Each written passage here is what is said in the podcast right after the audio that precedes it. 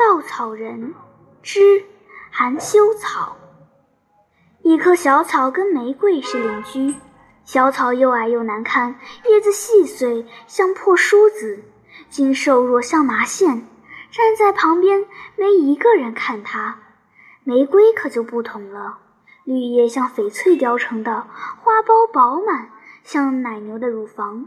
谁从旁边过，都要站住细细看看，并且说：“真好看，快开了。”玫瑰花苞里有一个仰着头，洋洋得意地说：“咱们生来是玫瑰花，太幸运了。将来要过什么样的幸福生活，现在还说不准。咱们先谈谈各自的愿望吧。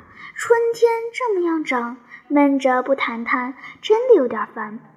我愿意来一回快乐的旅行。”一个脸色粉红的玫瑰花苞抢着说：“我长得最漂亮，这并不是我自己夸，只要有眼睛的就会相信。凭我这副容貌，我想跟我一块儿去的不是阔老爷就是阔小姐，只有他们才配得上我啊！他们的衣服用迦南香熏过，还撒上很多巴黎香水，可是我蹲在他们的衣襟上，香味最浓最新鲜。”真是压倒一切！你说这是何等荣耀？车不用说，当然是头等。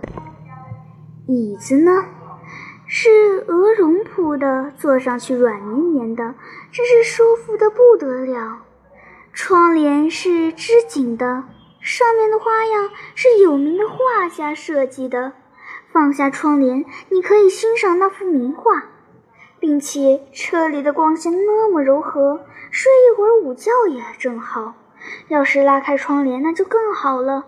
窗外清秀的山林，碧绿的田野，在那里飞飞飞，转转转，这样舒服的旅行，我想是最有意思的了。你想的不错呀。好些玫瑰花苞在暖暖的春天，本来有点疲倦。听他这么一说，精神都来了，好像他们自己已经蹲在阔老爷、阔小姐的衣襟上，正坐在头等车里做快乐的旅行。可是左近传来轻轻的、慢慢的声音：“你要去旅行，的确是很有意思。可是为什么一定要蹲在阔老爷、阔小姐的衣襟上呢？你不能谁也不靠，自己想怎么着就怎么着呢？并且……”你为什么偏看中了头等车呢？一样是坐火车，我劝你坐四等车。听，谁在那说怪话？玫瑰花苞们仰起头来看，天青青的，灌木丛里只有几个蜜蜂嗡嗡地飞，鸟儿一个也没有，大概是到树林里玩耍去了，找不到那个说话的。玫瑰花苞们低下头一看，明白了。原来是邻居的小草，他抬着头，摇摆身子，像一个辩论家似的，正在等待对方答复。头等车比四等车舒服，我当然要坐头等车。愿意旅行的那个玫瑰花苞随口说，说完他又想，像小草这么卑贱的东西，怎么能懂得什么叫舒服？非给他解释一下不可。他就用教师的口气说：“舒服是生活的尺度，你知道吗？过得舒服，生活才算有意义；过得不舒服，活一辈子也是吃杂粮、穿粗布，自然也就将就着活着。可是，有吃山珍海味、穿绫罗绸缎舒服吗？当然没有。”就为这个，我就不能吃杂粮、穿粗布。同样的道理，四等车虽然也可以坐着去旅行，我可看不上。座位那么脏，窗户那么小，简直得憋死。你倒劝我去坐四等车，你安的什么心？小草很诚恳地说：“哪样舒服，哪样不舒服，我也不是不明白。只是咱们来到这世界。”难道就专为求舒服吗？我以为不见得，并且不应该。咱们不能离开同伴，自个儿过日子，并且自己舒服了，看见旁边有好些同伴在受罪，又想到了因为自己的舒服，他们才受了罪。舒服真是罪过。有时候舒服还能不变成烦恼吗？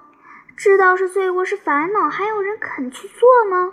求舒服，想吃好的、穿好的、用好的，都是不知道反省、不知道自己的行为是罪过的人。愿意旅行的玫瑰花苞很看不起小草，冷笑了一声说：“照你这么说，大家挤在监狱似的四四等车里去旅行，才是最合理的啦。那么最舒服的头等车当然用不着了，只好让可怜的四等车在铁路上跑来跑去了。这不是退化是什么？你大概还不知道，咱们的目的是世界走向进化，不是走向退化。”你居然说到进化，小草也冷笑一声。我真忍不住笑的。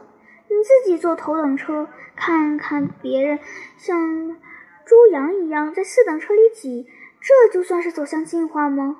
照我想，凡有一点公平心的，他也一样盼着失望世界进化。可是，在大家不能都有头等车坐的时候，他就宁可坐四等车。四等车虽然不舒服，比起亲自干不公平的事儿来，还舒服的多呢。嘘，玫瑰花苞嫌小草讨厌，像戏院观众对付坏角色一样，想用嘘声把它轰跑。无知的小东西，别再胡说了，咱们还是说说各自的希望吧。谁先说？一个玫瑰花苞提醒大家：“我愿意在赛花会里。”得第一名奖赏。说话的是一朵半开的玫瑰花，它用柔和的颤音说，显出娇媚的样子。在这个会上，参加比赛的没有繁花野花，都是世界上一等的、稀有的，还要经过精心栽培、精心抚养。一句话。完全是高等生活里培育出来的，在这个会上得一名奖项，就像女郎当选全世界第一美人一个样，真是什么荣耀也比不上。再说那些裁判员，没有一个是一知半解的，他们询问渊博，有正确的审美标准，知道花的姿势怎样才算好，又有历届花卉。的记录作为参考，当然一点儿也不会错。他们判定的第一名是地地道道的第一名，这是多么值得骄傲！还有呢，色彩鲜明、气味芬芳的会场里挤满了高贵文雅的男女游客，只有我站在最高的紫檀脊上的古瓷瓶里，全会场的中心，收集着所有游客的目光。看吧，爱花的老翁捻着胡须向我点头了。华贵的阔佬挺着肚皮对我出神了。美丽的女郎也冲着我，从红嘴唇的缝儿里露出了微笑。我这时候快活的陶醉了。你想的也不错呀。好些玫瑰花苞都一致赞美，可是想到第一名的只有一个。就又觉得第一名应该归自己，不应该是那个半开的。不论种族，比生活，比姿势，比颜色，自己哪儿都不比那个半开的差。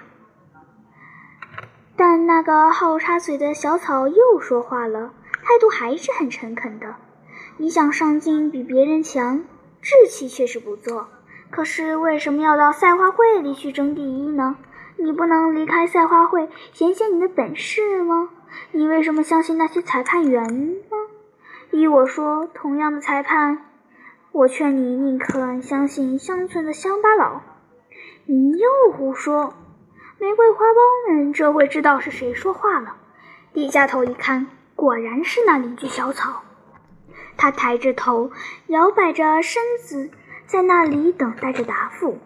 愿意得奖的玫瑰花苞摇着头，很看不起小草的样子，自言自语地说：“相信庄稼老的裁判，呵呵，太可笑了。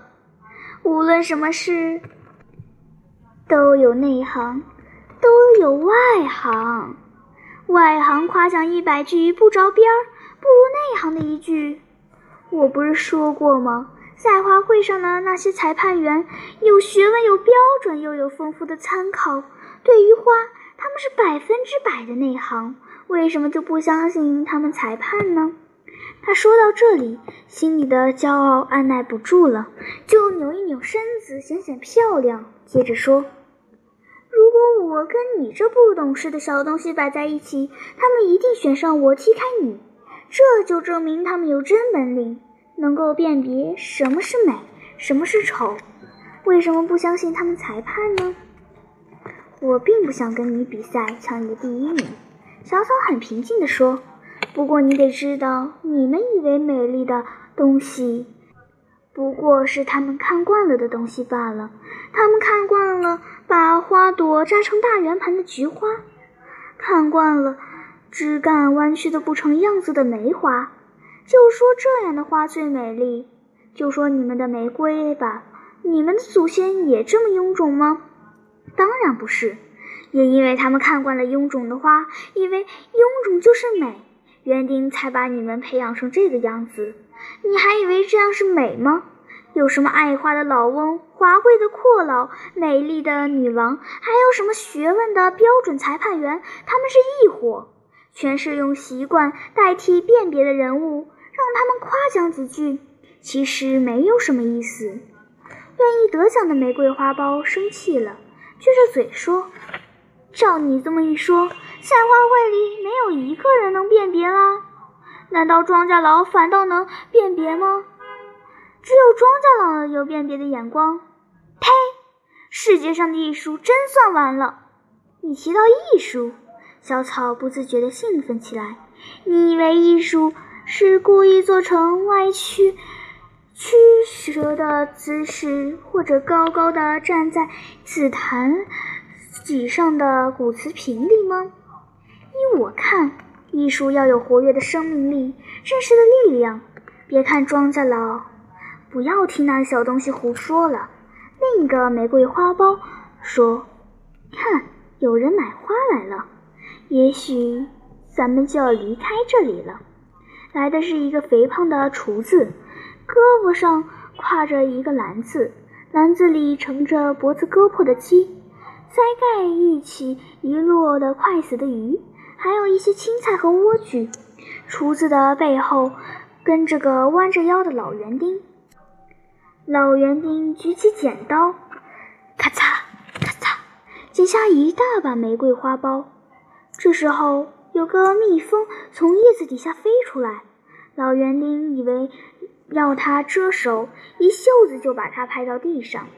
剪下来的玫瑰花苞一半好意，一半恶意，跟小草辞别说：“我们要走了，荣誉正在等着我们。你自个儿留在这里，也许要感到寂寞吧？”他们顺手推下小草的身体，算是表示恋恋不舍的感情。一阵羞愧通过小草的全身，破梳子般的叶子立刻合拢来，并且垂下去，正像一个害羞的孩子，低着头，垂着胳膊。他替无知庸俗的玫瑰花苞们感到惭愧，分明是非常无聊，他们却以为十分光荣。过了一会儿，小草忽然听见一阵微微的嗡嗡的声音，像病人的呻吟。他动了怜悯的心肠，四下看看，问：“谁在那儿哼哼呢？碰见什么不幸的事儿了？”“是我，在这里。我被老园丁拍了一下，一条腿受伤了，痛得很厉害。”声音是从玫瑰丛下边的草里面发出来的。小草往那里一看，原来是一只蜜蜂。它很悲哀地说。你的腿受伤了，要赶紧去找医生治，不然就要成瘸子了。成了瘸子就不能站在花瓣上采蜜了，这还了得！我要赶紧去找医生去，只是不知道什么地方有医生。我也不知道。哦，想起来了，常听人说药里的甘草，甘草是药材，一定知道哪里有医生。隔壁有一棵甘草，等我问问他。小草说完，就扭过头去问甘草。甘草回答：“那边大街上医生多极了，凡是门口挂着招牌，上面写着某某医生的都是。那你就快点到那边的大街上去找医生治吧。”小草对一簇蜜蜂说：“你还能飞不能？要是还能飞，你要让那只受伤的腿蜷着，防备再受伤。”多谢，我就照着你的话办。我飞还是能飞，只是腿痛，连累的翅膀没有力气，忍耐着慢慢飞吧。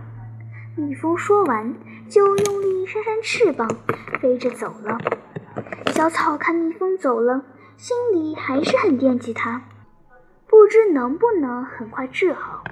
如果十天半个月不能好，这可怜的小朋友就要耽误工作了。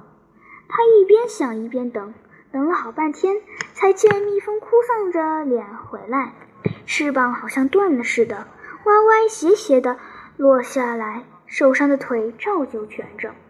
怎么样？小草很着急地说：“医生给你治了吗？”“没有，我找遍了大街上的医生，都不肯给我治。是因为伤太重。”他们不能治吗？不是，他们还没看我的腿，就问我要很贵的诊费。我说我没有钱，他们就说没有钱不能治。我就问了，你们医生不是专给人家治病的吗？我受了伤，为什么不给治？